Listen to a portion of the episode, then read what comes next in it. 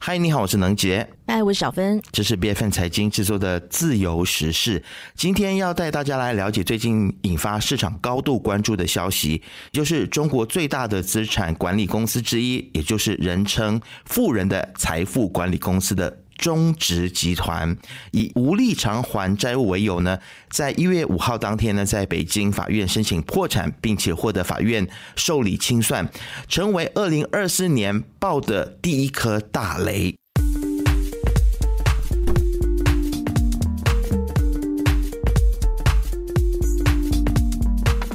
先帮大家来科普一下，这个中国的资本市场呢，一共分为九大派系，包括安邦系、上海复兴系、明天系等等。那这个系是什么意思呢？就是我们的财团的一个概念啦。那在这九大派系当中呢，有一个相对神秘还有低调的中植系，是这么多中国资本市场财团当中的其中之一哦。它是一九九五年呢，由创办人谢植坤创立的，旗下相关的公司就超过一千五百家，而中植也被号称是富人的俱乐部，也就是帮富人来管理他们的财产的意思啦。而且他们的入场门槛呢，动辄就要数百万元，最高的个人投资金额呢，可能要高达数十亿元哦。也有不少的上市公司呢，也来投资他们的产品，甚至呢，听说还有央企是在背后参股的，所以他们的势力可以说是非常厉害，可以说是中国一个资本市场呼风唤雨的。商业帝国其实不止如此啦，中直在中国也算是大型的影子银行之一。那么究竟什么叫做影子银行呢？它其实就是主要由贷款人、经理人还有其他的信贷中介机构所组成的，避开了一般传统银行的这个监管的限制。在二零零八年金融海啸之后呢，这种影子银行快速的起飞，在中国的房地产的领域爆发时呢，也成为这个房产企业。的财务生命线。那么，其实它在最早的时候，他其实从事的是造纸还有房地产的行业。二零零一年的时候，才开始加大这个金融业务的开拓。它所涵盖的这个资产的管理业务呢，其实是横跨很多的领域的，包括了信托、保险、期货、教育、科技、新能源等等的领域。那它就以分散股权的方式呢，层层的去掌控十多家的上市公司，是中国 A 股公司的资本大鳄。他所开发的很多的产品呢，都是没有实质的资产的，不像房地产行业还有这个土地嘛。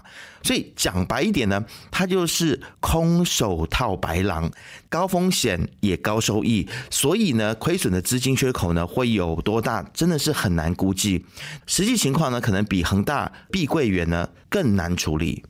在市场大好的那个时候啊，中植的业务呢可以说是扶摇直上，不断的扩张哦。创办人谢植坤更被贴上了金融大鳄、胡润富豪榜富豪的这个标签。其实他的出身和来历很多人都不知道，非常的神秘哦。有人说哦，他是造纸工人出身的，可是真正的他的出身来历真的很少被人报道，而且他在公众场合呢也很少发表言论。其实呢，他在中国还有一个国家钱袋子之称的中央汇金担任总经理的哥哥。叫谢植春，那当时两兄弟一个人就在体制内，那一个就在体制外，被誉为中国的资本双雄。虽然谢植坤这个弟弟呢是不断的强调中植系和他的哥哥曾担任的这个光大系还有汇金系是没有关联的，但还是有不少人把两兄弟在中国金融圈当中的成就或者是他们的作为拿来比较和联想。其实这个谢植坤他在最巅峰的时期呢，曾经一度透过旗下的事业控股、参股或者是管理呢，掌握上看三点六兆人民币的资产哎，哇，这个数字非常的惊人，有多惊人呢？他甚至是比恒大还有碧桂园都还要来得大。二零一九年前后呢？中植系的风险，它是逐渐的暴露出来，于是呢，谢植坤就再度的重出江湖，引领集团化解风险啊。然而，北京当局呢也开始接连打击金融巨鳄，严管资金外逃，而树大招风的中植系以及其他的财团呢，都被视为被监管以及或者是被追踪的目标啊。另外呢，因为房地产行业的高度干岗，当局就从二零一六年开始就已经开始出手整治了。由于它牵连的这个债务体系真的是非常的庞大，法国外贸银行首席的亚太经济学家加西亚艾雷罗呢，他就指出说，如今中国投信对于房地产行业的这个投资已经大幅的减少。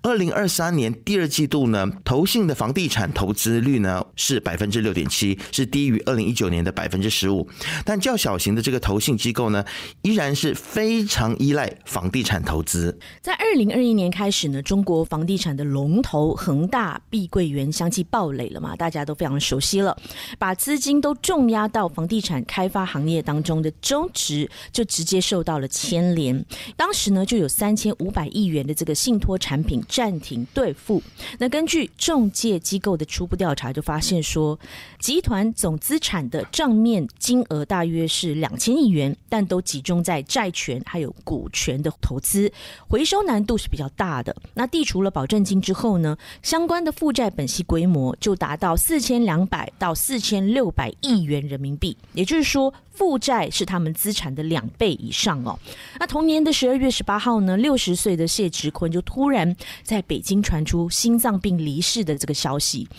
但是真的是心脏病吗？在众说纷纭之下呢，中植系创办人的这个死亡，让整个集团都陷入了非常灰色的一个局面。其实，在中国呢，不只是官员的死亡啊，让大家有的时候看不明白究竟背后的原因是什么，就连资本家也是这样子哦。那么，其实中植系在去年六月份就开始呢，他们就释放出财务危机的讯号。当时集团旗下的四大财富管理公司，也就是恒天、新湖、大唐、高盛的金融产品，它是相继暴雷的。中融信托呢，也在八月份开始呢。爆发违约，一直到十一月二十二号呢，中植集团才向投资人发出道歉信，承认从创办人谢志坤心脏病猝逝之后呢，公司的情况其实也就是跟着越来越恶化了。那么甚至开始呢，就出现了所谓的资不抵债这样子的状况。接下来呢，在十一月二十五号呢，警方就开始对于集团旗下的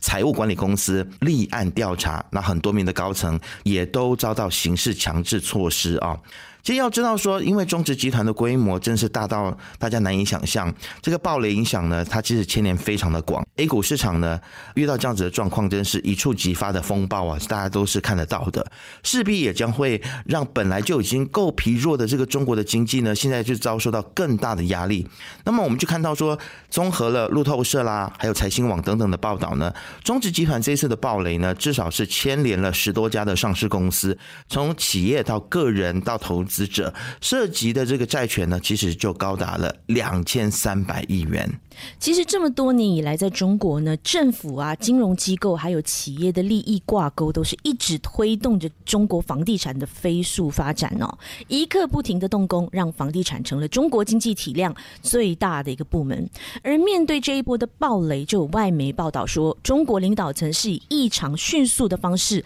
来想办法，怎么样解决中资企业集团这种领。资银行巨头倒闭之后留下来的问题，就再再的凸显中央在经济陷入困境之际呢，是更加侧重于去遏制金融风暴的来临啊。中植系号称是富人的财富管理公司嘛，我们都知道，投资金额在三百万人民币以上的客户呢，就有十五万人，你想也想不到吧？企业客户呢，也有高达五千家。其中最大的客户的投资金额高达五十亿元人民币，在清算之后呢，他们能够收回多少？其实最大的这个可能性是有人预估啦，最后如果能够拿回本金的百分之十三，就应该很庆幸了。这个是彭博社他们非常悲观的一个预估。所以呢，在这次清算之后呢，可以见中国很多这个中产阶级他们的财产啊，势必都会大幅的缩水。那么其实不只是彭博社感到悲观了，我们看到这个《金融时报》也说呢，投资人其实是早就有预感啊，也很担心中国的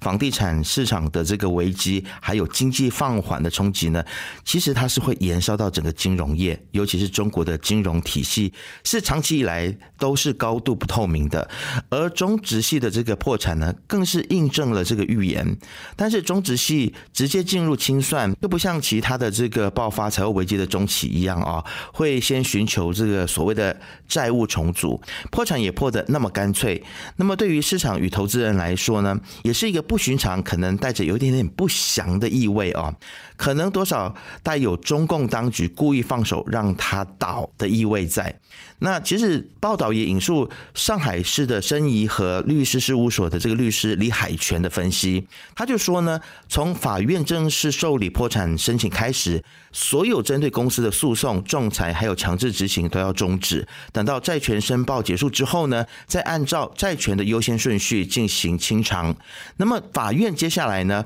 会指定破产管理人或者是清算小组，并要求债权人进行债权申报，对公司的。对外债权进行催收。他说，根据法律规定呢，债权清偿的顺序，首先是普通员工的工资、社保等等，其次呢就是有质押、抵押、动产留置的债权优先受偿，之后呢才是普通的债权。从中国的房地产行业开始崩坏开始，其实呢我们就已经有体感了。这次的中植系的暴雷只是一个开始，可以说是冰山的一角。接下来呢也不排除还会有更多。其他的系这些财团或者是产业链会像骨牌效应一样，一个一个跟着倒下。所以呢，这真的很考验中共当局的应对方式，要怎么样来积极处理，而不只是空泛的官方的喊喊口号、画画大饼，提供实际适当的帮助来填补这些房地产行业还有金融体系留下的债务大洞。